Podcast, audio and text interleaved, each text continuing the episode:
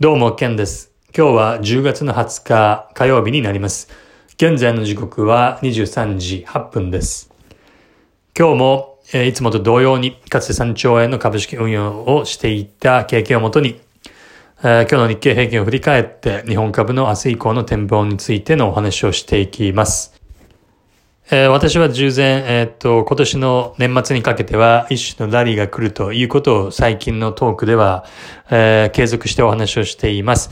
え今日のトークでは、えっと、まあ、短期的なところで、まあ、今日の振り返りと、えそれから受ける私の所感、そして明日以降の今週における、え身の振り方を最初にお話しした後に、えまあ、週の頭からちょくちょく話しているように、えっと、なぜ年末に向けて一緒のラリーが来るかといった、その考えの背景について、えー、お話をしていきます。えー、まず早速、今日の日本株の振り返りですけれども、反落したということです。値幅では104円ほど、100円強の下落、そして騰落率では0.4%程度の下落でした。まあ、しかし、えーと、まあ、数日単位で見てみると、まあ、あくまで、えっ、と、短期的なレンジが続いているなというような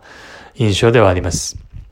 で、昨日からのトークで一つ焦点だった、えー、海外勢の先物の、えー、買い越しが、えー、その流れが続くかというのが一つありましたけれども、え、今日に関しては、え、全く、え、そうはならなかった。えっ、と、先物の海外勢による買い越しというのは、今日は続かなかったと。いったところで、海外勢全体では売り越しとなっておりました。ゴールドマンといった主要プレイヤーたちも、軒並み、昨日買い越してきたところは、今日売り越してきたということです。ですので、昨日に引き続いて、えっと、上昇に発展するという見方ではなく、まだ短期的には、ごくごく短期的には、もみ合いが続くのではないかというような、風に思わせるような値動きだったということになります。ただしですね、えっと、現在ナイトセッションで、で、アメリカ市場が開いて動いてますけれども、えっと、日経先物とトピックス先物が結構堅調ですと。で、現物で今日下がった分を、えー、からですね、上にナイトで、えー、上に、えー、と上がってきています。で、まあ、アメリカ市場も、えー、まあ、反発している、堅調に、えー、現在、動いておって、かつ、為替のエンドルですけれども、105円60銭と、えっと、まあ、先週から見れば、やや、まあ、若干ながらも、やや円安基調に、上昇基調に、えー、のような動きになってきているというところで、えー、それだけ切り取ってみれば、明日につながる動きになるのかなと期待を抱かせるような、えー、相場展開になっています。で、ここではですね、ここでは普段はあまり注目はしないですけれども、トピックス先物についてはちょっと見ていきたいなと思っています。えっと、まあ、あの、時価総額、えー、企業の、えー、時価総額の過重平均で構成されるトピックスですけれども、えっと、まあ、先週、先々週から一つの重要なポイントであった、え、何のポイントかっていうと、え、ずっと続いてきたえっと、レンジを上抜けて、えー、本格的な上昇に発展する。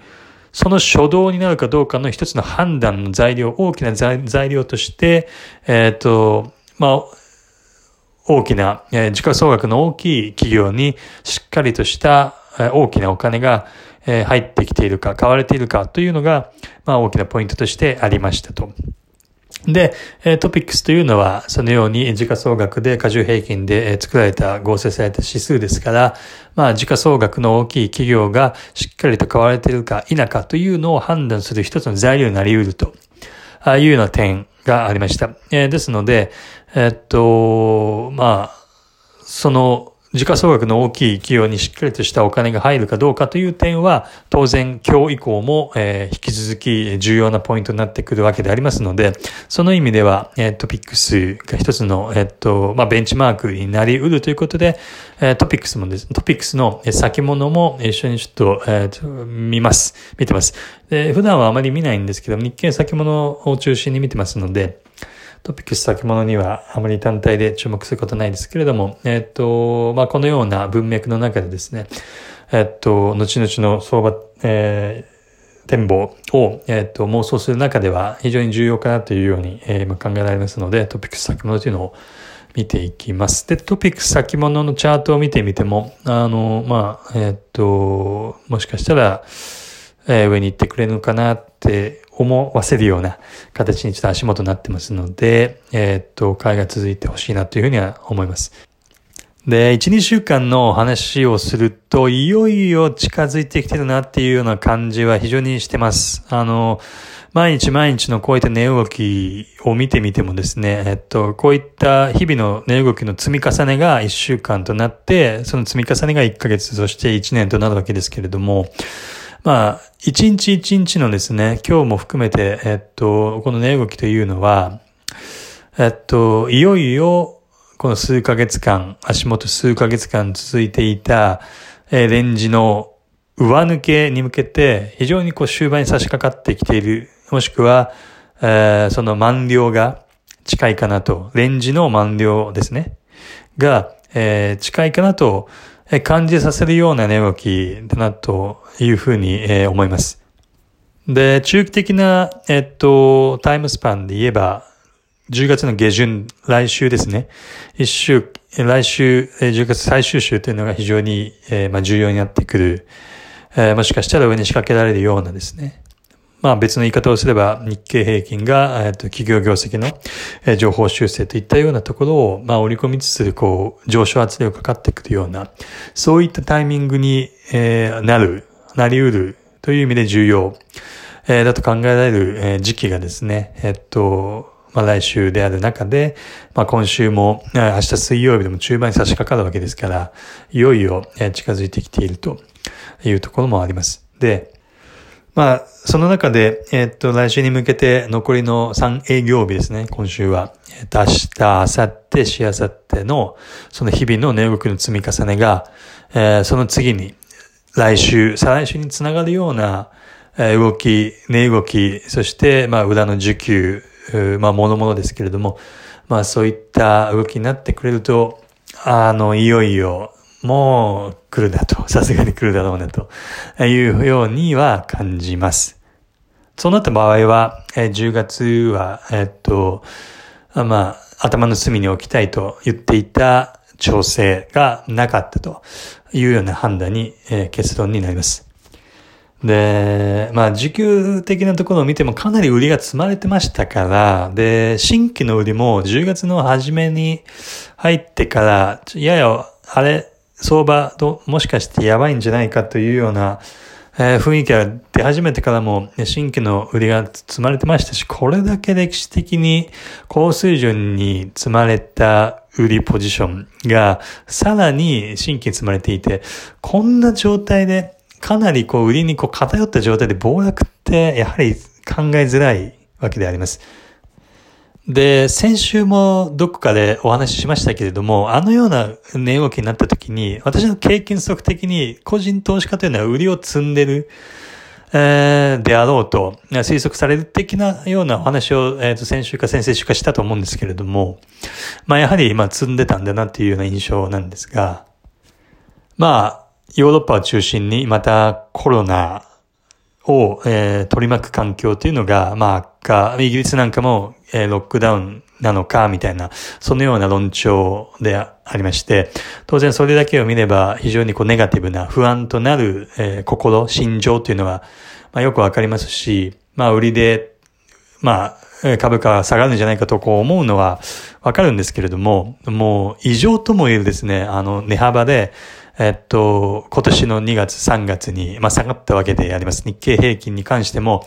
えっと、2万4千円付近から、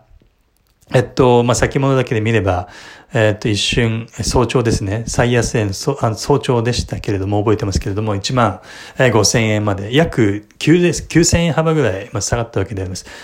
もうこれはもう異常と言っていいほどのやばくて、コロナに関するネガティブなものっていうのも、ここでほぼ織り込んでんだろうなっていうふうにちょっと考えてますので、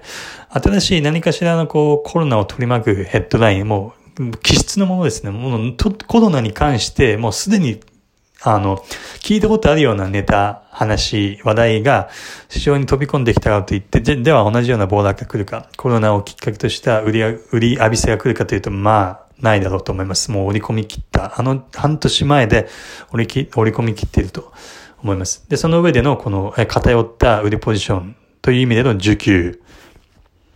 えっと、そして、で、これ結構重要なんですけど、あの、重要なんですけど、いよいよですね、この企業業績、日本に関して日本の企業業績の、えっと、保守的な、えー、業績予想のこの情報修正といった外税性が非常に高まってきております。足元ですね。ですので、えっと、数週間前にお話ししたですね、企業業績の保守的な情報修正ですとか、えっと、保守的な業績予想に対する実際の業績のビート、こういったものが現実的になってきているなっていうのが、えっと、足元感じております。で、企業業績の、えっと、決算に関しては、まあ、残りまだありますから、全部でき、あの、できてはないですけれども、まあ、あの、まあそういったファンダメンタル的な見方については、まあ、間違ってなかったなっていうのを、ちょっと足元を、えー、毎日毎日見つつですね、あの、えー、まあ実感しております。で、株価に落とし込むという意味では、やはりですね、ここは非常にポジティブに株価を反応する、織り込んでいくということになりますので、えっと、まあ、月末、今月末から来月末、ごめんなさい、えっと、今月末から来月以降ですね、えっと、株価は上、上なんだろうなっていうふうには、えー、思わざるを得ないと思います。あと、2、3週間前にもお話ししましたけれども、えっと、世界の、ね、ファンドのですね、日本株のポジションっていうのが、やはり非常にまだアンダーウェイトな状態ですね。ですので、その企業業績とか、えっと、コロナを取り巻く環境の、まあ、えっと、なんですワクチンとかを取り巻く環境でより好転するんであれば、一気にですね、あの、まあ、アンダーウェイトの、えー、日本株のそのファンドにおけるポジションっていうのが一気にグワッとこう、買いの余地が十分にありますので、大きな買い余地があると思います。はい、今日はここまでになります。ありがとうございました。またお話し